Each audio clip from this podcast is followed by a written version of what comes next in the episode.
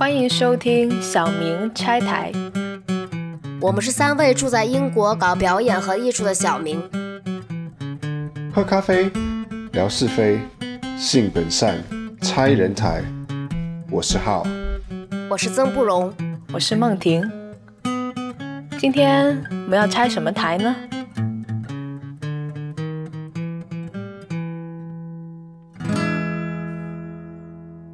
欢迎大家来到小明拆台的第二集。首先，节目一开始呢，就是先感谢大家，就是我们第一集就是收到了大家非常多热烈的反馈，我们鼓励大家踊跃订阅，然后有什么意见或者希望以后我们录什么样的议题，也可以直接留言，可以在 IG、Instagram 或是 Facebook page 上都可以找得到我们。我们收到了大部分留言是讲大家可以轻松一点。都可以听得出来，我们第一集是表面严肃，内心轻松。我们希望以后朝这个表面轻松，内心严肃，不会变成表面轻松，内心其余松。好，那好的，你要再来一遍吗？没有，只是开个玩笑。立起来考。这一期我们可以先前情提要一下，就是。大家或者有听说某些英国剧院他们要倒闭了？我们其实大家都有关注最近一些剧场面临到的危机嘛。其实就让我们想起来说，我们好像有一阵子没有进这种剧院。看到最近这些剧院要倒闭的新闻，然后我就看了一下是哪些剧院要倒闭了，心情有点复杂的。我发现都是一些我平时不会去的剧院。就包括像莎士比亚环球剧院、老维克剧院，然后还有那个 Royal Albert Hall，就类似这种特别高大上的场地，就好像我一一年两年都不会去一次。我又研究了一下他们为什么在这个倒闭清单之列，然后一个残酷的事实似乎是，就这几个剧院是之前靠商业化经营，经营的还比较好的。但是也就意味着他们基本上完全没有得到来自 Arts Council、来自英国这个艺术部门的支持，所以当这种危机时刻到达的时候，他们就门票也没有了，收入也没有了，完全市场化的结果就是他们现在没钱了。有一个点要补充的是说，因为 Arts Council England 的他们的紧急纾困的方案，它有一个条件是你之前要有接受过 Art Council England 的方顶，那所以这些纯然商业化。的剧院之前都没有这样的记录，所以他们当然没有办法申请。嗯，对。然后我看到环球剧院倒闭的信息，其实都是朋友转给我了嘛。然后他们其实都不在英国，就转给我朋友不在英国，然后他们都很操心，像这种莎士比亚剧团剧院他们的未来的发展会怎么样。然后收到这些信息，呃，跟梦婷一样，就我咯噔了一下，就想，哎呀，好像根本就没有去过，也没有贡献过。然后我就接下来想一下，我上次去大剧院是什么时候？然后非常惊讶，发现是我在英国看的第一个戏，然后也是最后一个在大剧院的戏。然后那是在二零一五年十月份吧，就是我当时是第一次到英国，然后当时在呃华威大学的戏剧系读研究生。然后我们当时有五个必看的戏，然后第一个就是去呃华威附近的一个叫 Stratford upon Avon 的一个小镇，然后那个小镇是莎士比亚的故居，所以一直旅游业很很昌盛，然后大家都会去那里。好，然后还有一个必看的一个点就是皇家莎士比亚剧团在那里，然后我们就一定要去看。那个戏就觉得戏剧系的，然后还在华为，怎么能不去莎士比亚故居看第一个戏来开启我们在英国学习戏剧的历史呢？所以我们就去看了一个叫做《哈 Q 吧》的戏。然后在看完之后，我查了一下，它是一个荷马史诗《伊利亚特》中特洛伊国王之妻的故事，所以它是一个有女女性主义色彩的一个一个剧本吧。然后是对，就是翻写古希腊的史诗《伊利亚特》。但是提到这个戏的原因，倒不是说这个戏好不好，这些网上也能查到一些对于《哈 Q 吧》的评论。但是我记得比较清楚的就是观众席里，我当时在看戏的过程中，然后抬头一看，就发现基本都是五十到七十岁左右，白发苍苍，但是西装革履的专业人士或者老人家们在在夜里，然后还在这个小镇看戏。然后在舞台上，当时好像我记得主演里面有一个黑人演员。然后加上我是坐在底下的一个，可能是唯一一个对有色人种的观众。然后当时反正坐在那里，一方面有一些崇敬的心态，然后一方面又觉得为什么为什么会是这样的一个格局？然后我觉得那次之后，我就没有再去过大剧院了。嗯，我也有类似的感受，就是讲到我最后一次，嗯，算是最后一次吧，这是进英国大剧院，其实也是第一次，跟布隆时间其实蛮近的。我是在二零一四年的时候，也是这是那时候第一次来英国，那时候来念硕士，然后我去读的地方是一个就是英国南部叫 Chichester。的一个小镇，那它有一个很大很大的剧场，叫 Festival Theatre。然后我就想说，哎，那一样的心情就跟不容易一样，这样子说，哎，应该来读个戏剧的，应该看看这边的剧目怎么样。然后也挑了一个，呃，我现在已经记不得。它的名字是什么？可是它不是莎士比亚，就是类似像那个田纳西·威廉斯这种剧目。然后我就是进去的时候我就震惊了啊，我就吓到，因为呃，怎么说呢？因为整个观众席里面就是只有我。的头发不是白花花的，这这其他的就是观众们，这真的是像不容易讲，就是老先生老太太。对，另外一点想要补充的是说，其实我们讲的这个社会阶层这件事情，其实在英国看来还蛮明显的，尤其是讲到这个文化资本的这个概念的时候，他举了最经典的例子，就是说，哦，去看足球是属于工人阶级的娱乐，然后去看歌剧就是中产阶级或者上流阶级的娱乐。那这个东西我们在没有亲亲身体验到。之前其实很难想象，可是我们进了几次大剧院的经验，结果那个东西好像好像还真的是这样子。这个东西其实它扯到另外一个方向，是你想象不到你未来会在这种地方演出。尤其是我们三个又是作为一个 practitioner，就是我们是搞表演的嘛，那就觉得这都这个这个领域好像我不属于这里，所以当然之后就渐渐的，其实这不是有意识的，可能就渐渐的，就是啊，这个东西我不会有兴趣啊。没有什么，就提不起什么劲，这样子。我觉得在剧院里面看戏，或者起码说在英国的剧院里面看戏，然后发现这个老龄化还是蛮。蛮普遍的一个现象，就我觉得许多剧院他们其实也努力的想多招来一些年轻人，他们的做法就比如说年轻人这个票价优惠啊，呃，然后就做一些似乎年轻人感感兴趣的东西啊，这种。那这个东西其实又跟这个稍微跟都市化扯一点关系，就是我们例如说，可能可能你去伦敦，或者说说或者说去其他大城市，他可能在这方面他会像梦婷讲，他还。蛮有意的，要去突破这些问题。可是如果你稍微到一些边陲的地带，像我提的这个 Chichester，就是这个问题其实还蛮明显的。Chichester 在哪里？它是在这个伦敦以南，然后就是沿着海边，就是在伦敦下面有个很也是一个很大的城市叫 Brighton。呃，在 Brighton 跟另外一个很大的城市叫做呃 Southampton 中间。嗯，然后我刚刚提到的呃莎士比亚故居就是艾文河畔。斯特拉特是在英国中部，对，离考文垂不远的一个地方。作为一个基本上都在城市看戏的人，这些地方，嗯，我我从来没有去过 Chichester。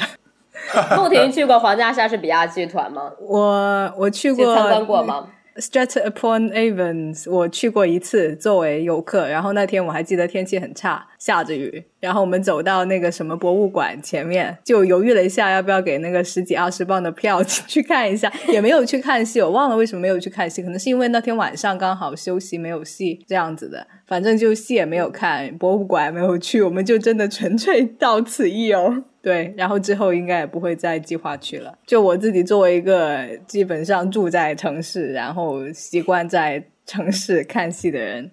嗯，像浩所说的，就其实，在剧场里面有幸能够接受接触到的观众会稍微多样一点，但是有一些地方你去的话，就会感受到那种。很中产，然后旁边的都是那种成功人士的感觉，要么就是明显的就跟我们一样，也是从业者或者是学生。然后我我在想，我上一次去所谓的大剧院，那我想或者是指英国国家剧院 National Theatre 这样的规模吧。我上一次去其实也没有很久之前。就是在去年年底，二零一九年底看了一个叫《Antibodies》的戏，它是一个那种新写作，就是不是那种传统经典剧本，就不是莎士比亚，也不是田纳西·威廉斯，是一个还蛮新的剧本。然后它的呃，编导方式也有一些比较先锋的地方吧。你讲到这个，我其实有个问题想要问你，如果我没有记错的话，National Theatre 应该是它有主剧院跟小剧院的吧？对，National Theatre 里面它其实有三个剧院，用来适用于不同的功能。然后我上一次去的呢，其实是它里面最小的一个。我觉得这也说明了，就在这三个档次里面，比较小的那个似乎是我熟悉的那种氛围和味道。然后它三个剧院，它的分工是这样的：就我去的那个三个里面最小的剧院，它叫 Dorfman Theatre，然后它的这个 capacity 大概是四百。五十个，就这个所谓的最小的剧院，它其实也有四百五十个座位。它的这个建筑设计比较灵活，就可以适用于呃一些形式比较新颖的，或者说这个座位经常要换，要要有一些调整这样的一些制作。然后它第二大的那个剧院。是叫呃 Littleton，它是那种镜框式的剧院，它里面有大概九百个座位。它最大的那个空间呢是叫 The Olivia Theatre，这个剧院它的设计是那种仿古希腊、古罗马的那种 amphitheater，演员在中间那个圆心，然后观众是这个散状散开来看的，所以它就有这样三个空间。理论上是可以照顾到从非常古典到比较现代不同风格、不同类型的东西。好像是是有那么一个概念，就是有一些剧场就是大剧场，有一些剧场就是小剧场。嗯，但是我就想问一下，像梦婷还有浩，就是你们。对大小剧场有没有一个区分？嗯，就是我们的定义是什么？这个界限在哪里？超过了什么就有？而且在国内我查了一下，基本区分就是三百人以下叫小剧场，五百人以下叫中剧场，再往上就是大剧场。哦，就再往上都是大了。对，五百人以上就大，所以你提到 National Theatre 四百五十人是小剧场，我想这是一个中剧场的上限规模。嗯，是。就所以可能 NT 根本就不存在一个在国内意义上的小剧场。但是我们说的这个小剧场，一般是小到什么程度，或者是在哪些方面会比别的剧场要小，所以我们叫它小剧场。最重要的事情就是那个 program 戏本身。你是说这个场地它设计的这个节目单，针对的人群会不一样？对，我觉得还是在表演本身。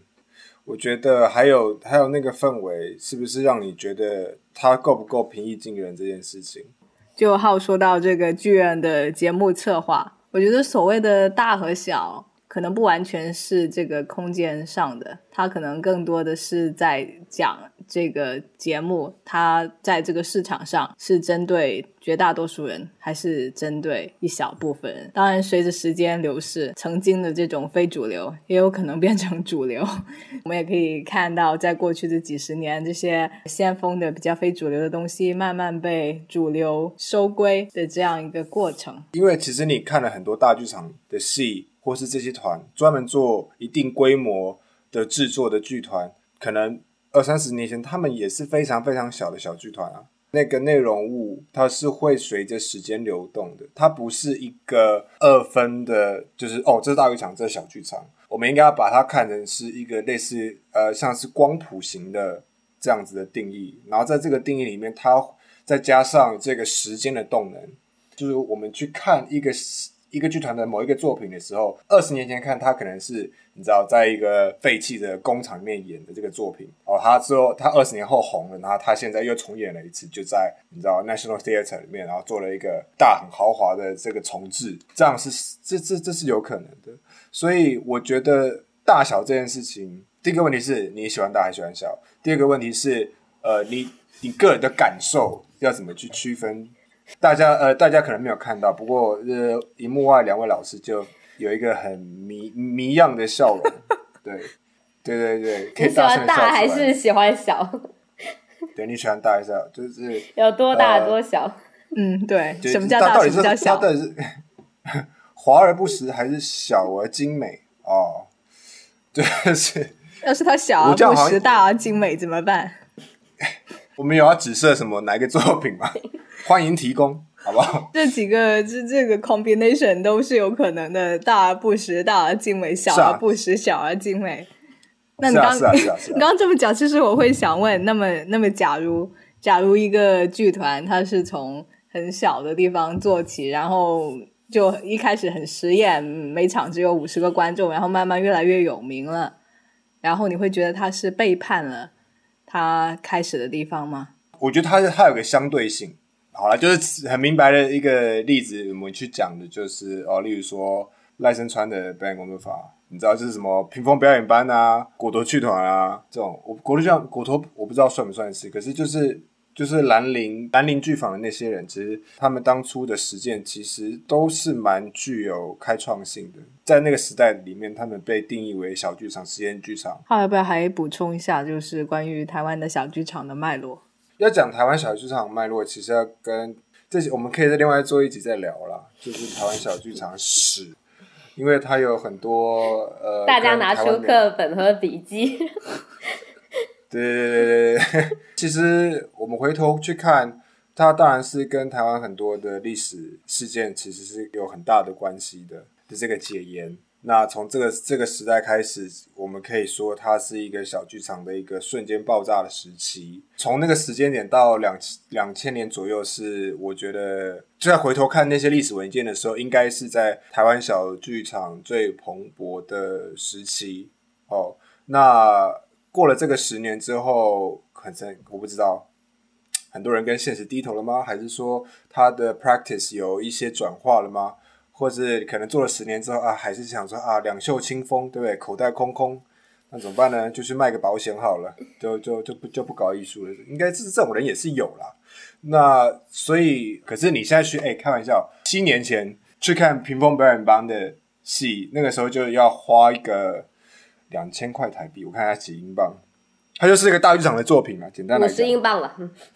然后，哎，对对对对对对对，就是这是这种钱，就是我现在在英国五十英镑去看一出戏，我可能我我还真的买不下去。可是那个时候这样的钱，就花五十英镑买一张戏票去看一出戏，真的是除非是陪家人去看 West End musical，看 West End 的音乐剧，要不然我还真的买不下去。可是当初就买了，而且屏风表演班的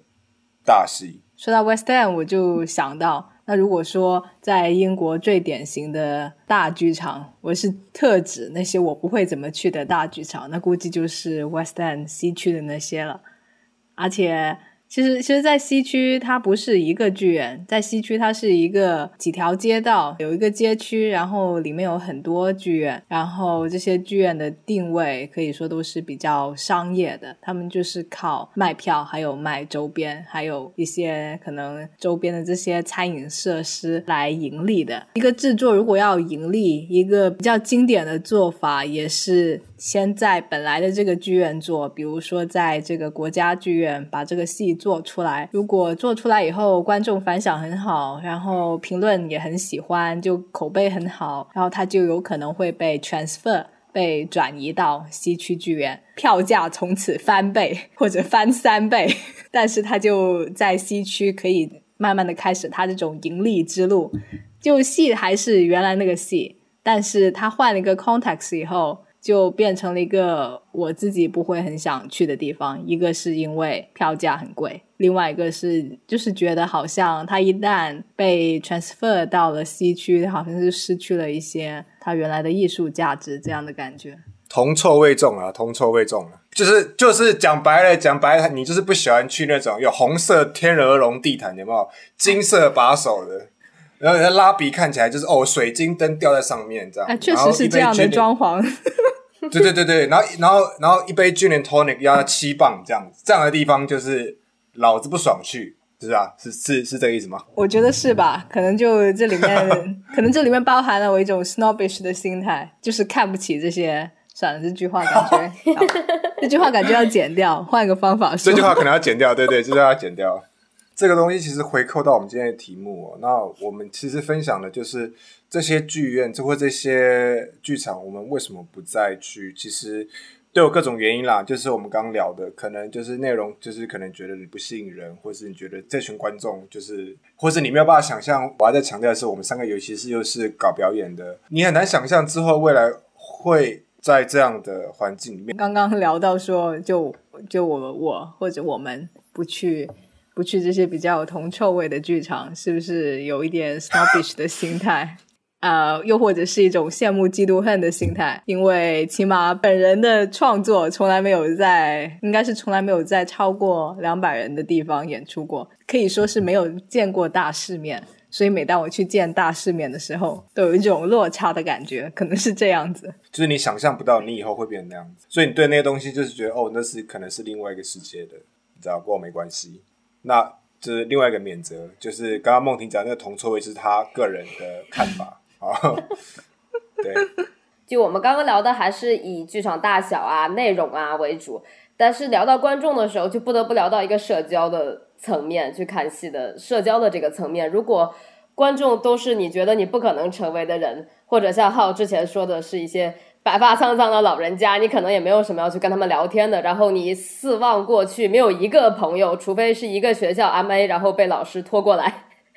修戏剧必修课的朋友们才能在一起聊天。我觉得这样的地方你就很难，至少对我来说吧，就就就很难形成一个默契感。所以去的剧场对于我来说，你可以说他比较肤浅的理由是去社交，但一个再往下一点的原因就是，我觉得这些人是我以后可能会成为的人，或者是我想认识的人，或者是我觉得他们的东西可能也挺有意思的，就和那通过一个可能不怎么样的戏，反而知道了一些其他戏的途径，就这样的地方是我愿意去的。就是我觉得去剧场也是有一种要寻找归属感的感觉，就是不仅是说看这个作品，也是看你在和什么样的人在一起看。就是当我看到那些观众都是一个特定的年龄、特特定的阶层，就我在意的不是说他们年纪比较老，而是他们展现出来的那种社交礼仪。如果偶尔我买到那个平价票去去看歌剧或者呃皇家芭蕾这种，偶尔会去看一下了。要是我去看这个，然后看到那些西装革履、人模人样的人在进行着社交。我就有一种，嗯，就我不属于这里的感觉。哎，我觉得这个其实解释了为什么，呃，就基本上我去剧院就可以迟到，就不会早到。没有，我的意思是可以准时到，我就不会早到。因为早到其实也挺尴尬的。你去到了，你拿了票，然后还可以干什么呢？难道你要去消费一下吗？但是我又不想消费。那我又不想花七磅八磅去买一杯金汤力，然后可能又没有约朋友，因为经常我都是自己去的。周边这些又不是感觉又不是同一个同一个世界的人，那么那么早去的话，其实是蛮无趣的。所以我基本上都是争取准时到。会不会有那种场合是你去到那边之后，你没有约朋友，可是你在那边偶然碰到了很多朋友？对，我就是这样遇见你的呀。没有你，你跟。哦，是，还有你跟 我们要唱在哪里，在哪里遇见你？对对对，转角遇见鬼哦，不是，就是你跟布隆也是常常碰到吧？是我们偶遇过，就去年我们起码有偶遇两次吧。嗯，一次是那个在 Block Universe 看了一个史上最无聊，对，你还看过视频了，但你还是坚持要去看一次，看他有多无聊。浩说的这个情况，我觉得很常见啊，就是因为在不去大剧场，你去一个小剧场，然后人数可能是一百左右，然后你到了那里，哪怕只早到了五分钟，就突然感觉要嗨嗨嗨说很多下，这样这样的地方肯定也是有碰到过的。甚至你去的时候就有一个心态，就是天哪，这个戏是谁谁谁演，一定会有谁谁谁过来捧场。天哪，我去肯定 肯定得做做社交的准备。对这样的，尤其是对于小的场所来说，是经常会碰到。我觉得小剧场就有一个这个优点了，它是有这个亲密感的存在，而且它会感觉是，尤其是对我们来说，其实也在这个圈子有待了一下子嘛。那其实认识的也是有认识的人，像布隆刚讲那个状态是，我觉得在伦敦比较常发生了，因为圈子比较固定嘛。对，圈子很小啦，就叫小好了。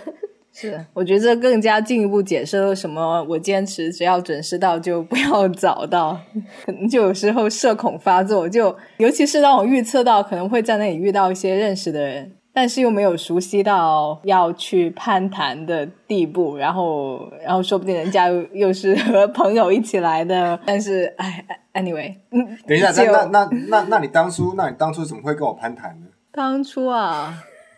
不一样啊！我们先跟观众解，就是我跟梦婷第一次见面是在一个表演艺术节，在格拉斯哥，格拉斯卡。嗯，对我还记得我跟他碰面的经验是，我就坐在那个 lobby，就是大厅那边，就是他有很多桌子，我就坐在那边看一下下一个节目就是什么，然后就突然有个人就叫我，怎么叫？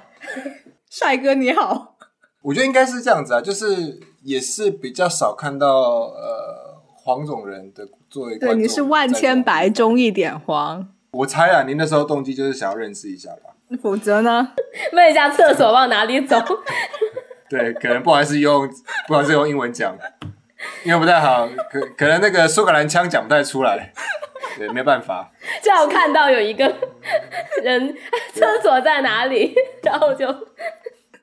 我是想问一下，附近好吃的中餐馆在哪里？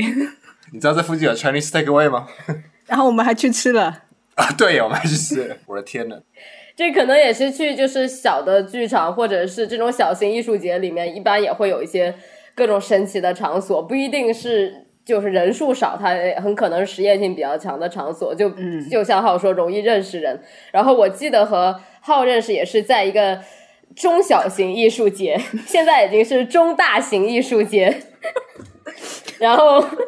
对，所以是在一个 Ipswich 的一个对一个小镇上，但有一个中大型艺术节，叫叫 Spill S P R L L Festival。然后它每年要有一个国际展演平台，然后在千万个投票里面选十个。然后那年有浩老师在，然后我就正巧分在给浩老师做做个人怎么说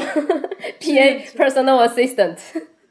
然后就这样认识了。就现在好像是在说，因为这些艺术节它比较实验，所以我们得以结缘。但我觉得这也只是其中一方面。就是首先，的确，要是我们都去这样的比较实验性的艺术节，就刚刚我们说到 Buzzcut，还有这个 Spill Festival，会会愿意参加这些艺术节的人，就品味是有一致性的，然后也比较年轻，就不会是很多那种白发苍苍的老人。就首先这个就排除了很多难以发展友谊的人，但是就还是因为我们有，我不是很想说种族，这么说我们，使用共同的语言，可以问厕所往哪里走。没错。对，就我觉得还是因为相似的文化背景，又又说同样的语言，所以才会互相攀谈。我只是就补充一下前面讲的，对大剧场，我是对去那边的心态有的时候有一些怀疑了，所以我觉得我跟他们心态不太一样，所以很难在那里。尤其是我我去看的戏，可能可能会有一些有色有色的演员在上面啊，或者是一些女性主义话题啊，或者是一些反映一些政治事件的话题，然后你发现下面坐的观众，不管是年龄还是阶级，就跟这个话题毫无关系，然后坐在那边特别认真。然后演完之后又起了一鼓掌，这个时候你就在想，哎，好像我跟这个话题还蛮接近的，我又没有找到，首先跟这个戏没有找到共鸣，然后其次在整个观众跟观众也没有找到共鸣，所以就这样这样比较尴尬的经历之后，我就不去了。所以那，我们我们去的都是些什么地方呢？说到底，我觉得我们可能喜欢去看的表演，都不是叫你正儿八经坐在那边两个小时，然后就看完的。就是我们刚刚提到的 Spill 或是 Bosca，或是我自己常，比如说伦敦就那几个可能会看看有什么有趣的东西嘛，就是上一集聊到 Camden People Theatre，或是 t o n b y Studio，或是有时候是 SOHO 也会有，对，就是它或是作品本身跟观众去 engage 的方式就比较没有这么的。就是敬为振作这样子，那我觉得这个东西就导到在这样的环境下，人跟人的隔阂就比较容易会被打破，那就当然比较容易去开启一个话题。我觉得这也是部分原因，就是我跟梦婷跟布荣从那个契机之后变得比较熟的原因。但这也导致一个现象，就是一些小的演出演出场所，我们先不叫小剧场吧，反正就这些另类或者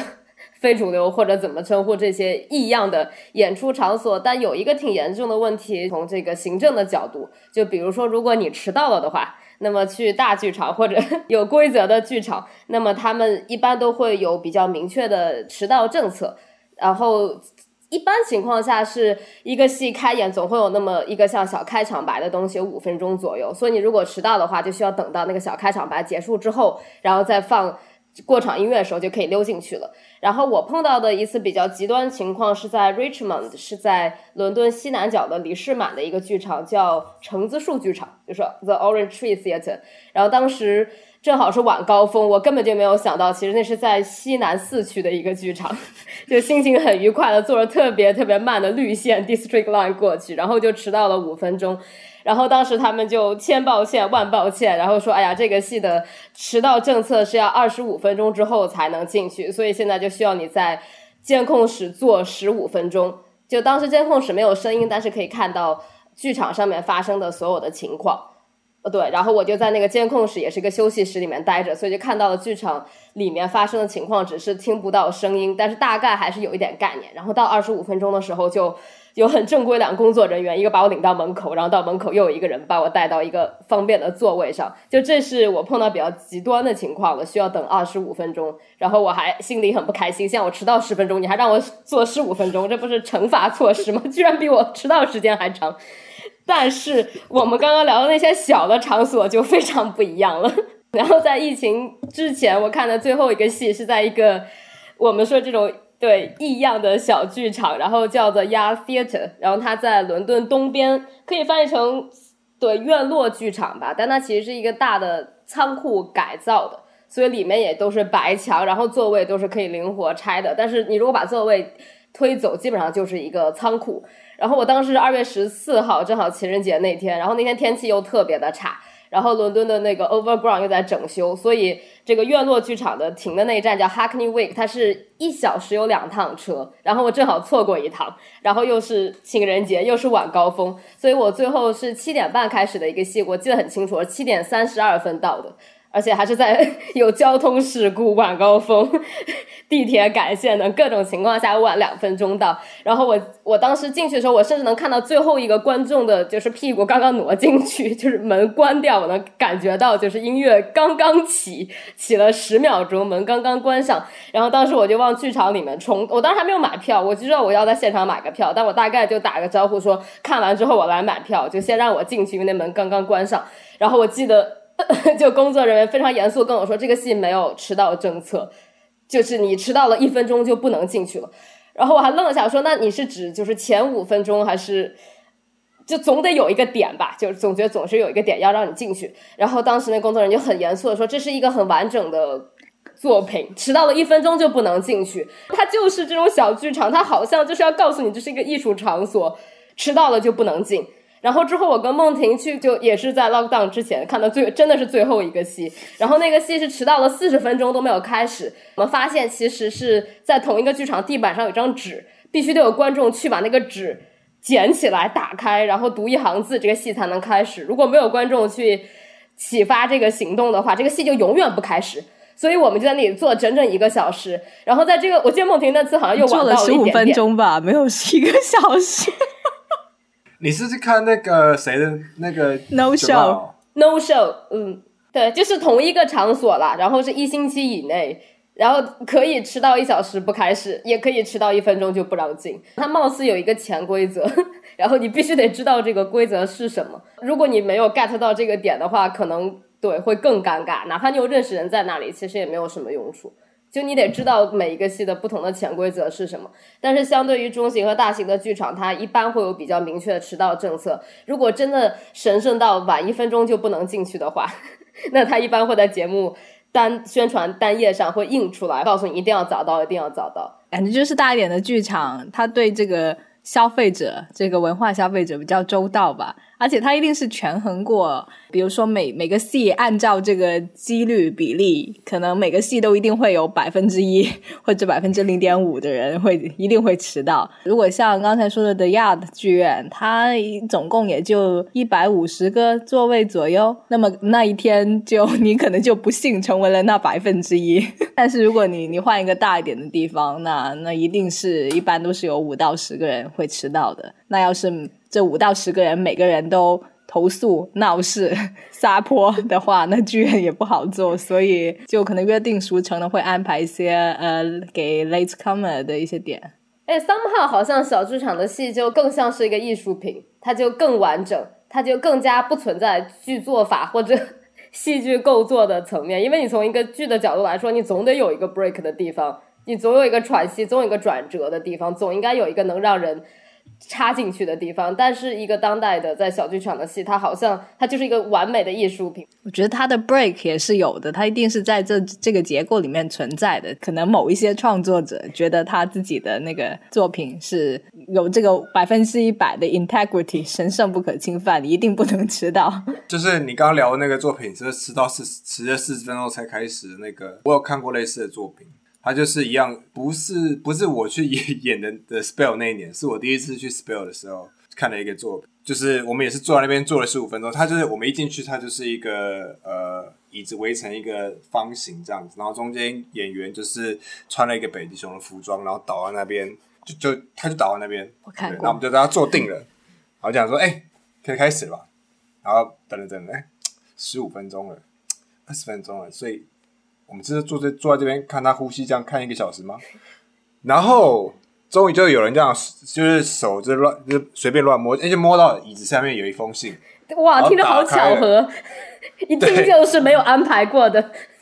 打开了，然后才这个演出才发动。我是想说，他这个东西是不是有可能是创作者故意要这样子去做的？就是他不告诉你，其实就是和这个一般剧院现有的规则玩游戏嘛。就一般观众来到有剧院，他的这个既有的期待就是我来了，你要关灯，关灯以后我就是这个黑暗中消失的观众，然后这个主体就是个舞台上发生的东西。有有些人会想打破这个规则吧，调动观众的这个 engagement。我觉得这个也可能也是为什么我们会。我们会倾向于看多一些这种有点实验性的作品，因为作为观众会觉得不是一个完全被动的状态，是有一定的参与度，然后有一定的思考这种。那我个人的话，我是还蛮喜欢看有一定的观众参与的演出的。基本上只要我知道有一个星座，然后它看起来有一些比较有趣的参与式的设计，我都会去看一下、学习一下。就刚刚我们提到了像 Buttercut 和 Spill 这样的艺术节，他们都是以 Live Art 为主导的，是吧？嗯、行为艺术吧，就对，或者叫表演艺术，嗯，现场艺术。临场艺术。几个翻译吧，对，就是一般是行为艺术、表演艺术、现场艺术是比较常见的。然后如果想拉的跟戏剧近一点，就会把它叫做剧场艺术。但这是最少的，这是最少的，就是把它翻译成剧场艺术的，是除非就是想把呃行为艺术归到戏剧的一个子类的话，它就会称呼叫剧场。那个听起来比较像是赛车啊，我觉得可以说一下，就一般这种叫 Live Art 的东西，它都是什么样的演出？因为我自己看的，我觉得那个有点边陲了，就是在实验戏剧跟就是呃行为艺术或是临场艺术这个光谱中间。那我觉得破除规则是一个很重要的点，就是它不像一般戏剧，就是说它一定要给呃，比如说有角色啊，有文本啊，哦，或是说就像我们刚刚讲那些竞剧场规则啊，哦，或是他一定要交代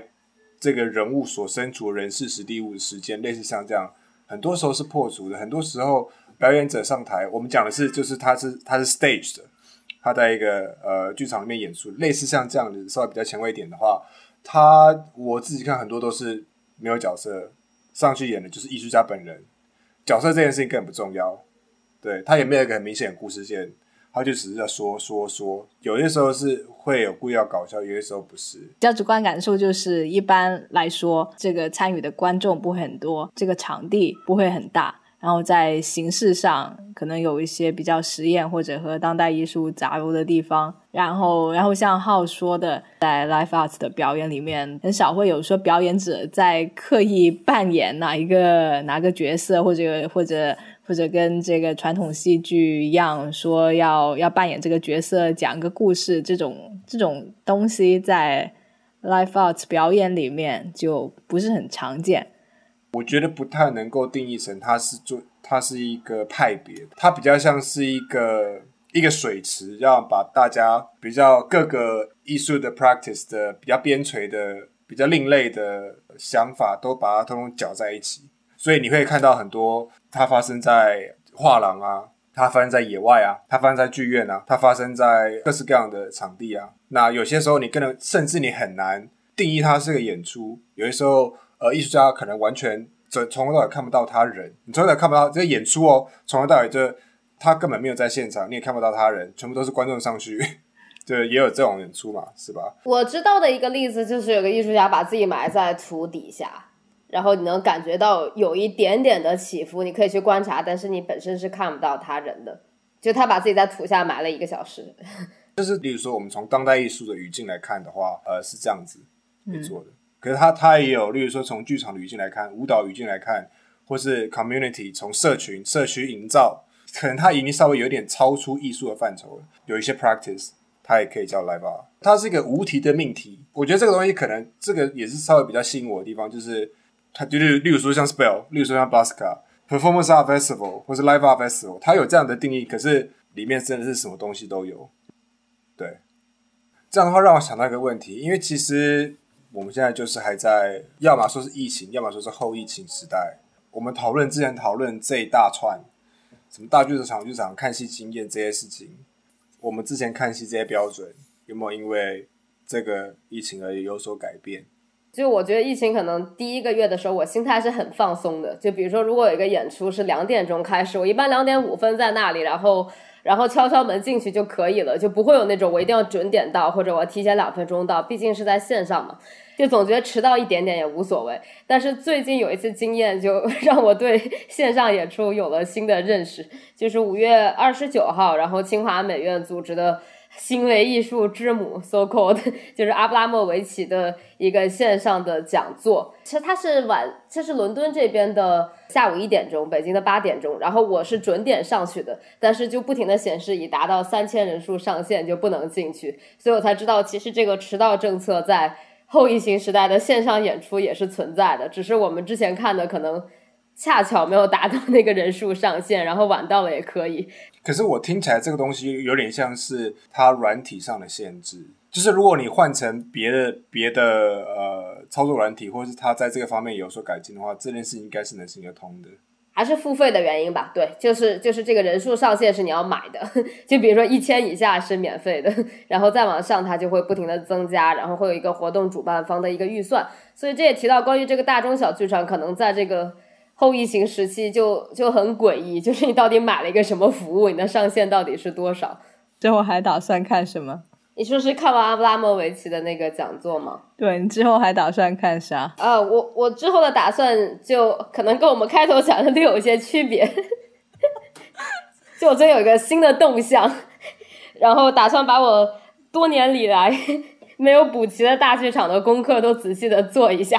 因为觉得以后既不会有这个时间，也不会有这个经济成本来做，所以我最近就在查有哪些大剧场的作品上线。然后我们之前聊过，就在西区上的第一个是《柳林风声》儿童剧，然后我好像是第一个追了，然后觉得甜头很大。然后最近在查《汉密尔顿》这个戏，然后貌似七月份也要上线了，七月初，然后会在线上放一小段时间。然后这个戏跟我个人关系倒还蛮逗的，就当时他二零一五年首演的时候是个 YY 百老汇的戏，然后在人民剧院，就是在纽约大学街对面演，然后那时候要十美元一张票，然后那时候是首演。然后我们表演课老师说啊，这尽管是个小剧场的戏，但它以后可是很有前途的，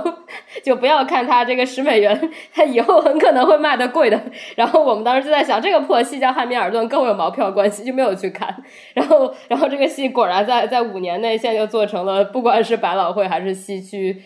算是最难买到票的戏之一了吧？我觉得在在 Victoria 那边的剧场，对，所以，所以我最近在在查关于大剧场在做什么，还有。哪些线上演出？然后发现七月份还蛮多的，嗯，各位听众可以暂时遗忘一下我们之前的各种歧视和声明，我们还是对各个种类的表演有一个非常开放的态度的。对，我们还是我们我们还是口嫌体正直的。而且在社交不能设之后，对 对大剧场的歧视一下就减轻了。你能再说一遍吗？社交不能社，在社交不能社之后，我们的好，起码是我对大剧场的歧视就减轻了，觉得他们也蛮好的。免费了更好。好了，好，好，那这期就聊到这里吧，各位听众朋友，再见，拜拜，拜拜。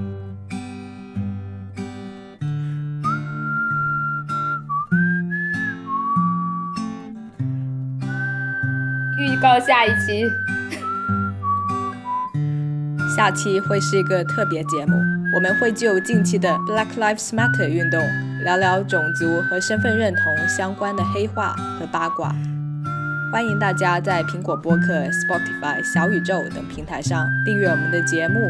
也欢迎推荐给你的朋友们。